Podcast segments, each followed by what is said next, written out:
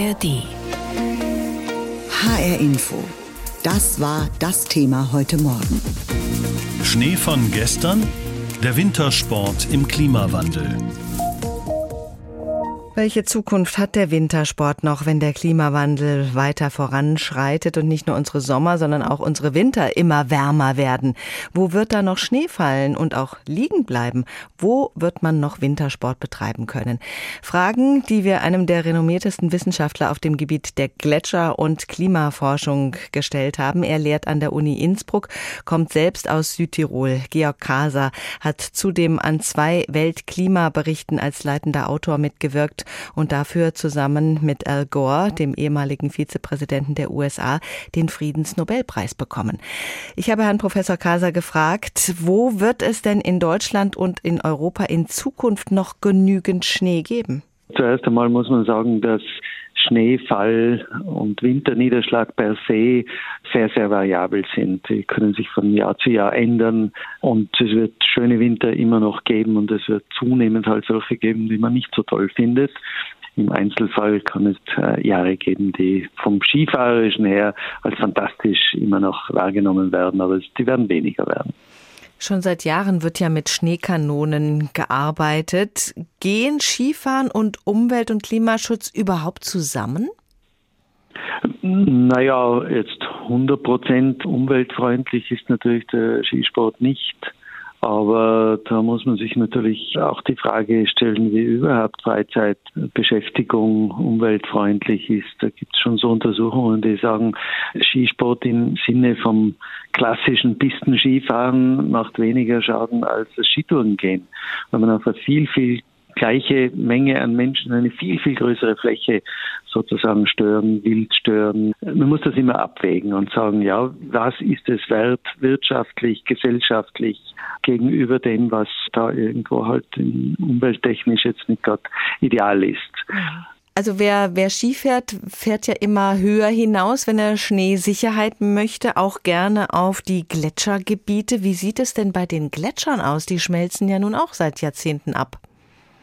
Die Gletscher verlieren ganz, ganz massiv an Masse, praktisch jährlich. Wir haben immer wieder Rekordwerte und die werden in den Ostalpen bald verschwunden sein oder so stark dezimiert oder in ihrer Flächenausdehnung so schwach werden, dass sie eigentlich nicht mehr als solche bezeichnet werden können. Dem steht gegenüber, dass natürlich die heutigen Gletscherskigebiete aus ganz einfachen Gründen versuchen, mit allen Mitteln sich diese Eisfläche zu halten. Die Gletscher selber wird man sich wahrscheinlich auch vom Namen Gletscherskigebiet äh, verabschieden müssen und es einfach Hochgebirgsskigebiet nennen. Aber die sind natürlich aufgrund der Höhenlage, die heutigen Gletscherskigebiete, noch lange auf der sicheren Seite, ja. Beschleunigt denn der Skitourismus den Abbau der Gletscher? Nein, nein, das macht er nicht. Im Gegenteil, diese kleinen Gletscherflächen, die skitouristisch genutzt werden, da wird ja versucht, diese Gletscherfläche zu halten und das ist sicher kein Schaden und die Leute, die drüber rutschen und bestenfalls ein bisschen diesen Schnee verfestigen. Was man natürlich andersherum sagen muss, der Schaden entsteht durch Abwässer, die von den hohen Restaurationsbetrieben stammen, potenziell von Dieselresten und was halt sonst so alles hineinkommt. Beim Gletscher wird es gespeichert und kommt irgendwann ins Wasser und fließt zu Tal, was immer da hineinkommt. Aber da ist man schon relativ weit auch heute in, sagen wir, vorsichtigen Umgang mit solchen potenziellen Verschmutzungen. Wenn wir jetzt von äh, Seiten des Klimaschutzes ausgehen, wie muss sich der Wintersport da verändern in der Zukunft? Ich glaube, der Wintersport hat sich zum Teil schon verändert, was jetzt zum Beispiel den Betrieb von Liftanlagen, man das sich anschaut, oder das Präparieren von Pisten, da höre ich von Unternehmerseite schon, dass man zum Teil einfach mit eigenen kleinen Wasserkraftwerken sich den Strom erzeugt, dass man mit Biodiesel die Pistengeräte fährt. Das wird nicht überall sein, aber die Tendenz geht dahin. Aber das ganz große Problem beim Wintersport ist der Individualverkehr und den muss man loswerden. Und die Leute muss man praktisch emissionsfrei von ihren Wohnorten zum Skigebiet bringen. Die Skigebietsbetreiber können nicht sagen, das geht uns nichts an kann. Und die Skigebietsnutzer müssen halt auch auf ihrer Seite Möglichkeiten suchen, wie man das besser handhaben könnte.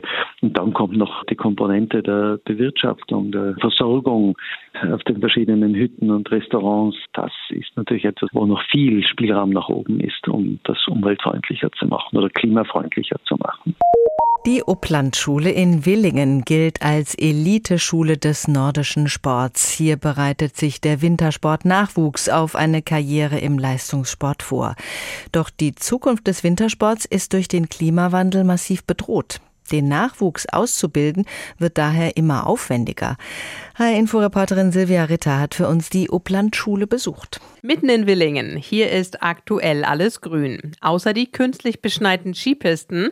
Den direkten Blick darauf gibt es vom Schulhof der Upplandschule. Ansgar Klein lebt hier im Skiinternat, betreibt Biathlon als Leistungssport. Bei den Skispringern, die vertragen schon die ersten Weltcups direkt auf Mattenschanzen aus. Also wo eigentlich Wintersaison ist, wird dann auf Mattenschanzen trainiert. Und ich denke, so eine Entwicklung ist wahrscheinlich im Biathlon oder Langlaufbereich auch zu erwarten, dass halt mehr Skirollerrennen stattfinden wie Skirennen. Der Hessische Skiverband ist Träger des Skiinternats. Jochen Behle hat als jetziger Sportdirektor früher selbst die Schulbank an der Upplandschule gedrückt. Dann folgte seine sportliche Karriere im Skilanglauf. Also es hat sich natürlich schon gravierend verändert, sage ich jetzt mal, dass wir doch jetzt mittlerweile, auch wenn es eigentlich mitten im Winter ist, wie jetzt aktuell, die Bedingungen so sind, dass du eigentlich gar keinen Schnee vorfindest, außer eben Kunstschnee. Das macht uns, sage ich mal, gerade was die Nachwuchsgewinnung, das, das auch bei der Stange halten des Nachwuchs bedeutet, nicht einfacher gerade für die Kinder, die wollen sich ja auch im Wettkampf messen. Und die Wettkampforte sind machtlos bei zu wenig Schnee. Und wir haben momentan die Situation, dass wir nur wenige Orte haben, die überhaupt Wettkämpfe durchführen können. Wir hören ja immer wieder schon, dass auch selbst Deutschland Pokale, deutsche Schülercups eben abgesagt werden. Die wollen eben, dass sie auch Wettkämpfe laufen können. Also da ist es für uns schon schwieriger geworden, dass du natürlich eben diesen Nachwuchsbereich entsprechend nach oben kriegst. Lehrertrainer Michael Schulenberg koordiniert den Leistungssport an der Oblandschule.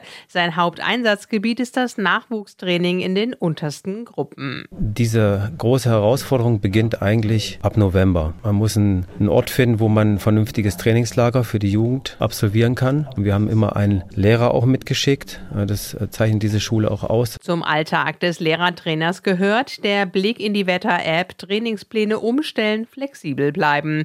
Oft leidet der Nachholunterricht für Schüler, die eh schon wettkampfbedingt viel Stoff versäumt haben.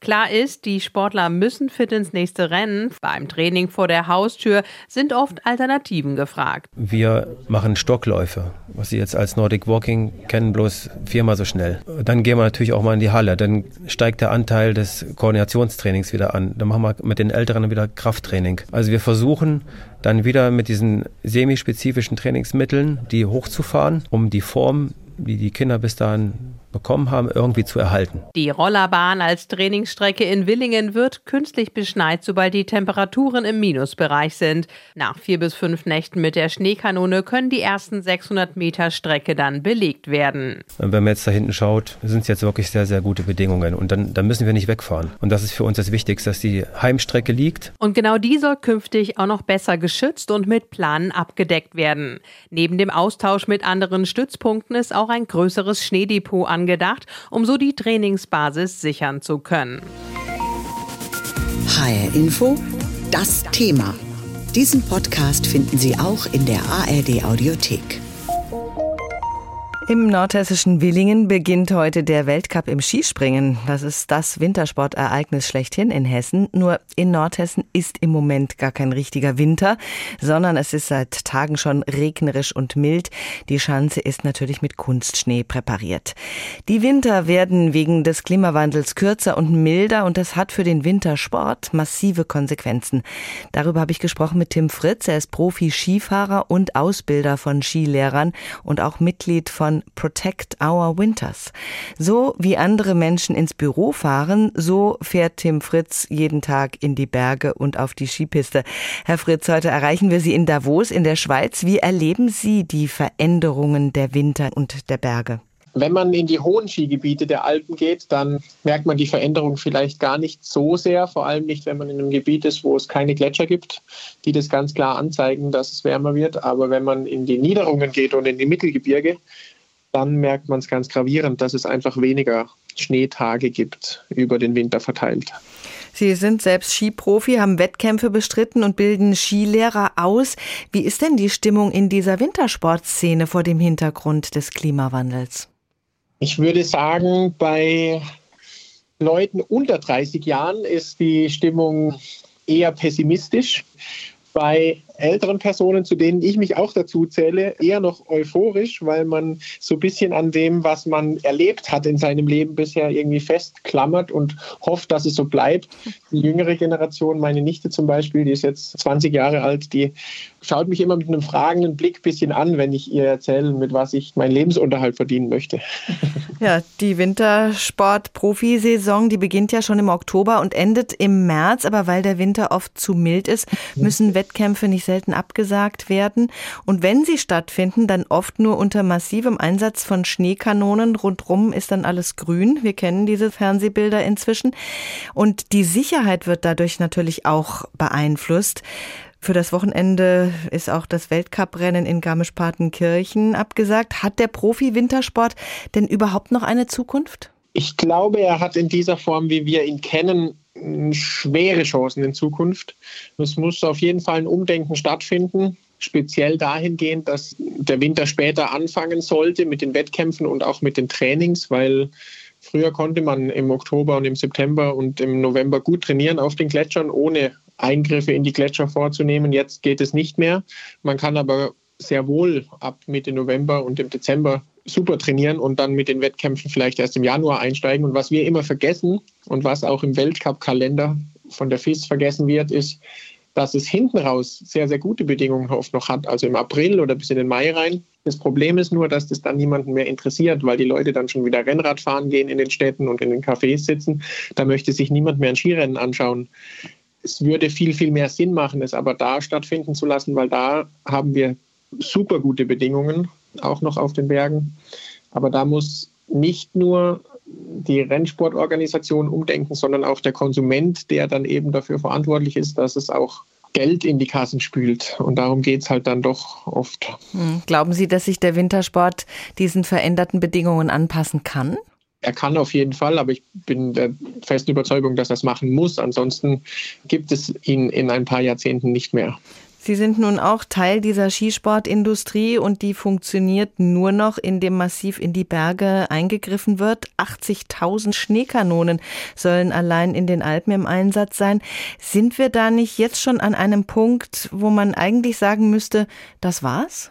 Ja, das ist eine sehr, sehr gute Frage. Da muss jedes Skigebiet für sich selber entscheiden, ist es der richtige Weg oder nicht. Man darf die Schneekanonen und die Schneeerzeugung jetzt auch nicht nur verteufeln. Wenn jetzt ein Skigebiet nur beschneit, dann braucht es weniger Pistenbully-Stunden, um den Schnee zu verschieben, als wenn es übers Jahr zwölf Meter schneit und man muss das alles verteilen und man muss den Schnee sprengen und alles. Das heißt, man muss das auch dagegen rechnen man muss einfach überlegen, in welcher Höhenlage befindet man sich und macht es Sinn, noch langfristig dahingehend zu investieren oder muss man, wenn man ein Skigebiet ist, was Schwierigkeiten mit Schnee hat, vielleicht eher auch auf Sommersportarten setzen, wie Mountainbiken, Klettern, Wandern, Gleitschirmfliegen, was es eben alles gibt, sodass ich diese Monate, wo es keinen Schnee hat, gut nutzen kann, weil die meisten Skigebiete, die wir hier kennen, vor allem in den Mittelgebirgen, die haben im Sommer keine anderen Angebote. Die haben bisher immer nur auf den Winter gesetzt und jetzt wird es langsam schwierig. Da muss man sich an großen Destinationen orientieren, so wie es in Davos, wo ich auch zu Hause bin, gemacht wird. Da wird, wenn es keinen Schnee hat, wird Fahrrad gefahren. Willingen ist im Skisprung-Weltcup die nördlichste Station im deutschsprachigen Raum und durch die Nähe zu Nordrhein-Westfalen ist es das Mekka der deutschen Skisprung, aber auch der Partyfans. Die Kulisse ist immer spektakulär. Auch jetzt haben sich über 50.000 Zuschauerinnen und Zuschauer angekündigt im nordhessischen Obland und dort ist wie in jedem Jahr mein Kollege Volker Hirt, der unter anderem für High Info an diesem Wochenende wieder berichten wird. Volker, heute geht's schon los mit den Qualifikationen. Wer ist denn alles am Start? Alles, was Rang und Namen hat. Die gesamte Weltelite, Stefan Kraft aus Österreich, der Weltcup-Führende, Ryoyo Kobayashi, der Japaner, der Sieger der Vierschanzentournee, die starken Slowenen, aber auch die immer besser werdenden Polen, die hier von Tausenden Landsleuten unterstützt werden. Ja, einige sind tatsächlich aus Polen extra angereist. Viele leben natürlich auch hier. Also es gibt ein weiß-rotes Fahnenmeer. Neben eben schwarz-rot-gold ist das die beliebteste Farbenkombination. Und die deutschen Teilnehmer sind auch das Beste, was man zu bieten hat momentan. Karl Geiger, Felix Hoffmann, der ist neu, ersetzt Konstantin Schmid, Stefan Laie, der Lokalmatador Pius Paschke, Philipp Reim und Andreas Wellinger. Alle sind sie da. Und auch vier Frauen werden am Start sein, denn es gibt nicht nur einen Männer-Weltcup, sondern auch einen Weltcup bei den Frauen. Die Skisprung-Elite, zumindest die der Männer, kommt gerade vom Skifliegen. Da gab es am letzten Wochenende in Österreich die Weltmeisterschaften. Ein echter Saisonhöhepunkt. Wie schwer fällt es da, den Athleten jetzt wieder in den Alltag des Skispringens zurückzufinden? Ja, die sagen, das ist kein Problem. Wobei Fliegen ist schon etwas Erhabenes. Also wenn du da 250 bis zu 250 Meter weit segelst, dann ist das schon fast ein Gefühl der Schwerelosigkeit. Aber Skifliegen ist eben auch kein Alltag. Und hier in Willingen sind wir ja nah dran am Fliegen, denn die Mühlenkopfschanze ist immer noch die größte Sprungschanze der Welt. Hier sind Weiten über 150 Meter möglich. Also für dich und mich ist das auf jeden Fall Fliegen. Ich müsste erst noch mal ein bisschen üben. Mit welchen ja. Aussichten gehen denn unsere Springer und Springerinnen an den Start? Ja, mit sehr guten. Wir haben ja in den letzten Jahren auch immer wieder deutsche Sieger hier gesehen. Die Schanze liegt den Deutschen, gerade so Typen wie Andreas Wellinger, der ja jetzt auch beim Skifliegen Zweiter bei der Weltmeisterschaft wurde. Die Deutschen sind top dabei im Gesamtweltcup. Wellinger ist Gesamtzweiter, Pius Paschke die Nummer 5, Karl Geiger ist Siebter. Also drei Deutsche unter den besten zehn im Gesamtweltcup. Das hatten wir lange, lange nicht. Deswegen haben die hier eine gute Chance, tatsächlich mindestens aufs Podium zu kommen. Vielleicht haben wir ja Glück und da gewinnt noch einer. Die deutschen Frauen allerdings, die springen im Gegensatz zu den Jahren zuvor hinterher. Die werden wohl keine Chancen haben. Der SC Willingen ist der Club eines unserer besten Springer, der von Stefan Laie, nämlich, du hast ihn schon erwähnt. Mit welchen Gefühlen kehrt er denn in seine Heimat zurück? Ja, ich habe ihn gestern Abend getroffen, wir haben mit ihm geredet. Er freut sich total, er ist auch viel lockerer geworden. Er hat auch erzählt, dass er früher ganz viel Druck hatte, wenn er dann wieder hierher kam, er gefühlt hatte, alle Augen sind auf ihn gerichtet. Er hat hier gewonnen vor vier Jahren, seitdem ist wie ein Knoten geplatzt. Er hatte ja dann auch eine sehr schwere Verletzung, die fiel in die Corona-Zeit. Er ist sehr stark zurückgekommen, sehr viel selbstbewusster. Das ist die Schanze, wo er als Jugendlicher das Springen gelernt hat, die sollte ihm liegen. Also er hat hier gute Chancen. Der bange Blick in Willingen geht ja immer nach oben zum Himmel und noch mehr zu den wehenden Fahnen. Wie sieht denn die Wettervorhersage aus? Kann die Veranstaltung ohne Probleme über die Bühne gehen? Ja, das ist wie in jedem Jahr tatsächlich eine Gute Frage. Also wenn ich jetzt hier aus dem Fenster schaue, dann sehe ich Tatsächlich gibt es noch ein paar Schornsteine in Willingen und der Rauch, der weht dann schon ziemlich quer. Ein paar Fähnchen sind hier aufgehängt, die wehen auch immer mehr. Den Wald, den ich da hinten sehe, die Bäume biegen sich ein bisschen und es soll noch ein bisschen stürmischer werden. Da ist immer ganz wichtig, von wo kommt der Wind. Und da müssen wir einfach ein bisschen Luft anhalten, äh, dass es hier alles reibungslos über die Bühne geht. Das mit dem Wind könnte an diesem Wochenende tatsächlich ein Problem werden, denn der soll stärker werden morgen und Sonntag. Diesen Podcast finden Sie auch in der ARD Audiothek.